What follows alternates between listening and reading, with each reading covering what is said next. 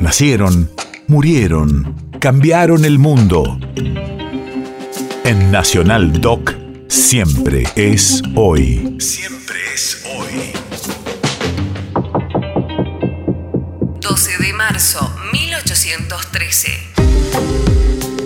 Hace 209 años, la Asamblea General del Río de la Plata, conocida como Asamblea del Año 13, sancionó el decreto sobre extinción del tributo indígena y la esclavitud. Radio de la Memoria. Declarando a los indígenas hombres libres con iguales derechos que el resto de los ciudadanos. País de efemérides.